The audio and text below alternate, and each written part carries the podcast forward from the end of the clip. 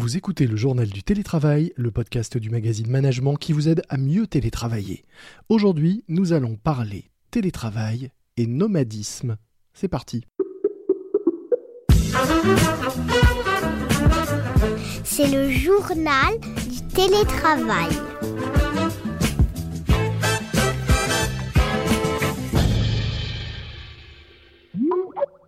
Avec la crise sanitaire, le télétravail se résume pour l'instant à travailler depuis chez soi. Mais en réalité, le télétravail devrait offrir des possibilités bien plus larges, travailler depuis son canapé ou le comptoir de sa cuisine, certes, mais aussi, pourquoi pas, depuis un café, un espace de coworking, le train, voire la plage. C'est ce que propose notamment NeoNomad, une plateforme qui permet de trouver et réserver un espace de travail de tout style et partout. Et c'est pour parler euh, nomadisme et télétravail surtout que j'accueille l'un des fondateurs, cofondateurs de cette plateforme, Franz Go, qui par ailleurs vient de publier aux éditions Duno un guide, Le Petit Télétravail. Bonjour Franz. Bonjour. Alors première question, euh, qu'est-ce qu'on trouve dans votre livre? Alors dans notre livre, on va trouver tous les fondamentaux qui sont nécessaires aux employeurs, mais aussi aux managers et aux salariés pour euh, bien télétravailler. Mhm.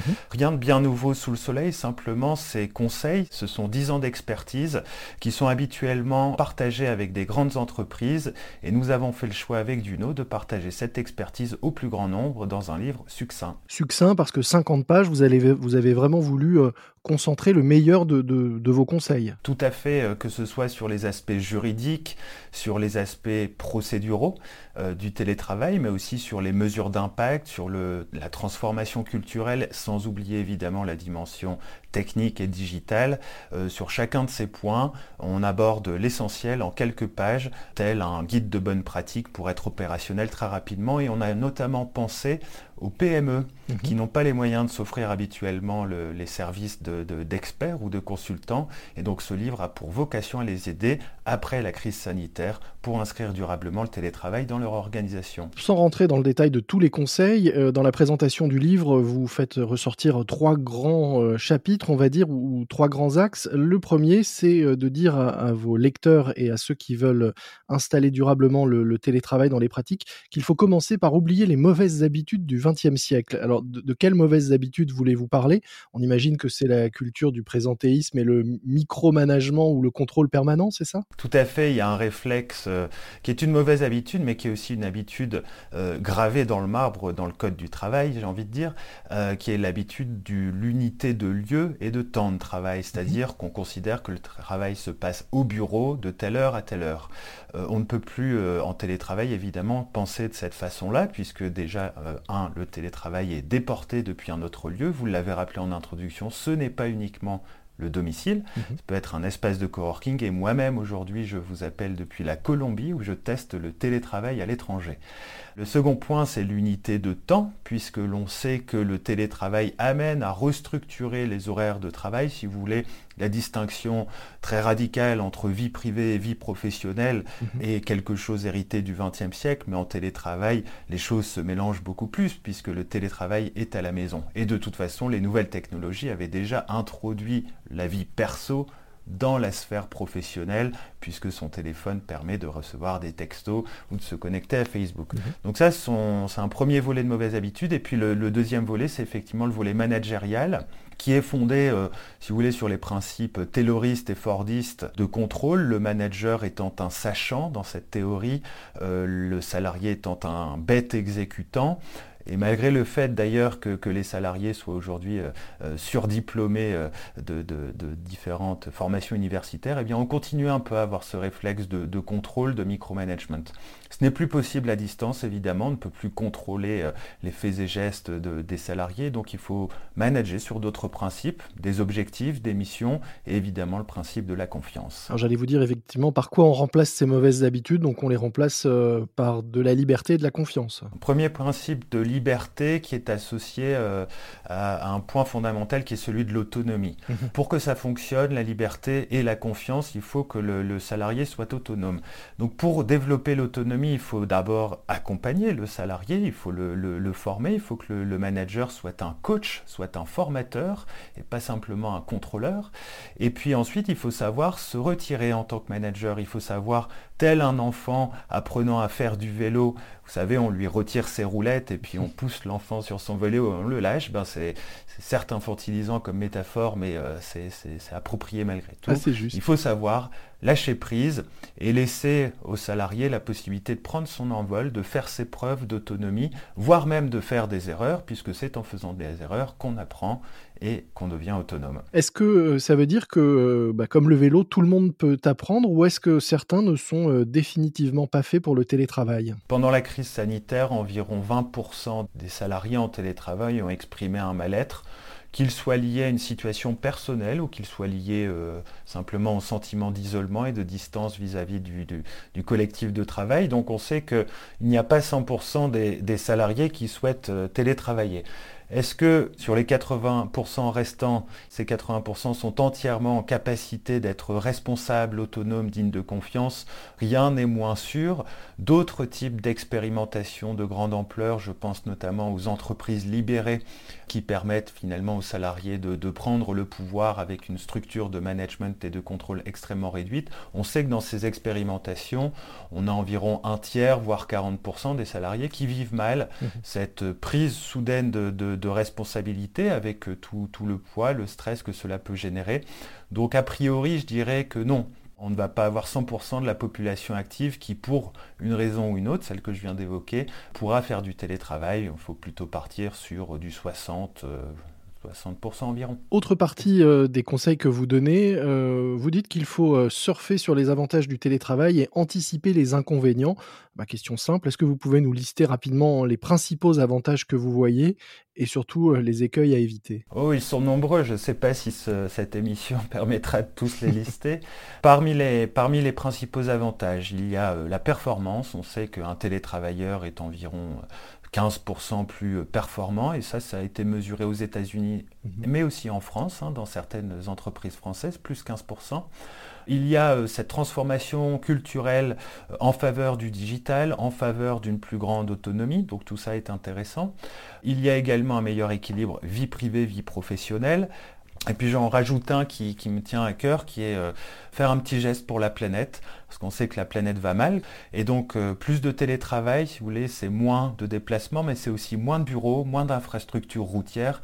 Et tout ça, ça donne un peu de répit à la planète, c'est important. Et d'autant qu'on l'a dit dans un précédent épisode de ce podcast, la pollution euh, numérique dont on parle n'est pas liée aux visioconférences, mais aux appareils en eux-mêmes. Donc tant qu'on fait des visios sur un téléphone qu'on garde plus de six mois ou un ordinateur qu'on ne change pas tous les, euh, tous les, tous les ans, euh, on ne pollue pas réellement en utilisant euh, les outils de visioconférence, ou en tout cas beaucoup moins qu'en allant au bureau ou en allant assister à des formations à l'autre bout du monde. Bon bah voilà, merci de, confirmer ce point. Et parmi les inconvénients et les écueils à éviter? Je dirais qu'il y en a de deux, types. Il y a, il y a tout d'abord un enjeu d'entreprise qui est l'enjeu du collaboratif de l'innovation, de la sérendipité. Mhm. Alors c'est souvent l'argument qui est brandi par euh, les opposants, les anti. voilà, les anti, Simplement, euh, c'est un peu mettre sur un piédestal le fait que l'entreprise serait un havre de collectif, un havre de solidarité et de bienveillance. C'est aussi mettre euh,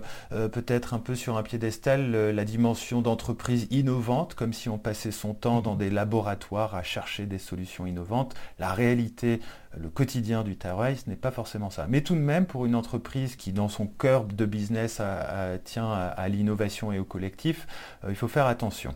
Euh, on ne peut pas entièrement digitaliser euh, des relations humaines qui sont faites de complexité physique et verbale. Mhm. Le second euh, inconvénient, je dirais que c'est celui du psychosocial. Alors on évoque souvent le manager résistant euh, comme si c'était un, père fouettard, mais il faut, aussi avoir de la compassion vis-à-vis de ce manager, puisque c'est vrai qu'on lui demande depuis un siècle et on lui demande toujours d'avoir des indicateurs, de faire du contrôle, etc. Et donc le manager peut être tiraillé entre différentes injonctions. D'une part, une injonction à, être cool, à être coach, à donner de la liberté, mmh. et en même temps une injonction contradictoire, du coup, à être dans le contrôle et dans le fouettage.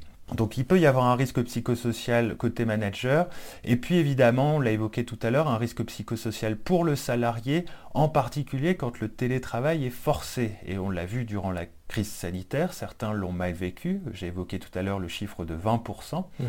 Rappelons toutefois que le télétravail est fondé sur un principe de volontariat, hein. c'est l'un des tout premiers principes énoncés par la loi Warsmann de 2012, et donc quelqu'un qui ne souhaiterait pas ou qui vivrait mal le télétravail a en temps normal la possibilité de revenir au bureau. Un double volontariat, même celui de l'entreprise ou de l'employeur et du salarié. Exactement, ce qui permet de mitiger les deux inconvénients que je viens d'évoquer. Et dernier point, euh, vous suggérez aussi euh, qu'il faudrait repenser le bureau et la ville. C'est une façon de prêcher pour votre propre paroisse. Alors évidemment, le coworking fait partie euh, de notre offre de service au-delà de, notre expertise télétravail. Mhm. Euh, et il est vrai que le coworking a de nombreux avantages puisque ça permet de télétravailler sans avoir les inconvénients du domicile, pour certains sentiments d'isolement ou une trop grande proximité avec la famille, sans toutefois générer euh, les inconvénients d'un déplacement au bureau confère la planète. Donc il est vrai que le coworking, ça intègre euh, et euh, un, paramètre de confort côté, euh, côté salarié, mais aussi un paramètre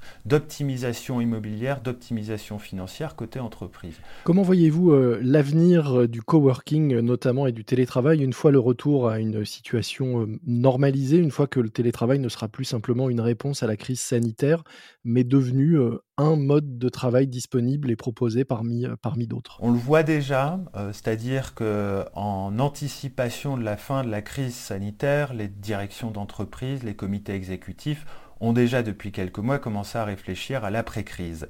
Et ce qui se dessine dans ces scénarios, c'est euh, un télétravail accru. Mhm. Là où avant on était plutôt à un ou deux jours par semaine, on est plutôt sur du deux ou trois jours par semaine, avec moins de restrictions dans l'accès au télétravail. Et par ailleurs, un télétravail qui ne se limite pas au domicile, mais qui intègre le coworking. Et cela est relié côté entreprise à une stratégie immobilière qui consiste à dire que ça ne sert plus à rien de venir au bureau comme on le faisait au XXe siècle, tous les jours, si c'est juste pour s'installer sur un poste de travail et travailler seul dans son coin, ça on peut le faire à la maison ou en coworking. Mhm. L'idée étant plutôt d'avoir un siège qui est un hub de collaboration, de sociabilité, de bien-être, de service, d'innovation, de sérendipité. Et ce siège social ne ressemble plus du tout à un, bureau classique. Et évidemment, côté entreprise, bien sa dimension est réduite, ce qui permet à l'entreprise de faire des économies. Merci beaucoup, euh, Franz Gaulle. Je rappelle que vous êtes le cofondateur de Neo Nomad, plateforme de réservation d'espaces de coworking, que vous accompagnez également euh, les entreprises et on l'a bien noté, les PME dans la mise en place euh, du télétravail. Et vous venez surtout de publier le petit télétravail, un guide tout à fait pratique pour ceux que le télétravail intéresse, qu'ils soient employeurs ou salariés, managers ou managers un guide publié aux éditions Duno. Nous mettrons euh, dans les notes de cet épisode un lien euh, direct vers la présentation de ce livre pour ceux qui auraient envie d'en savoir plus. Je suis sûr qu'ils seront nombreux puisqu'ils écoutent ce JT du télétravail. Un grand merci à vous, à bientôt.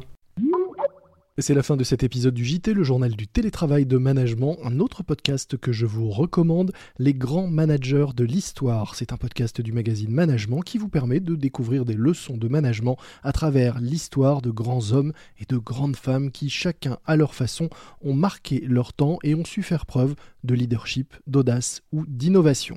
Les grands managers de l'histoire, un podcast du magazine Management à écouter sur l'ensemble des plateformes d'écoute. Des plateformes sur lesquelles vous retrouvez également notre journal du télétravail. N'hésitez pas à vous abonner, vous serez ainsi averti de la sortie de chaque nouvel épisode.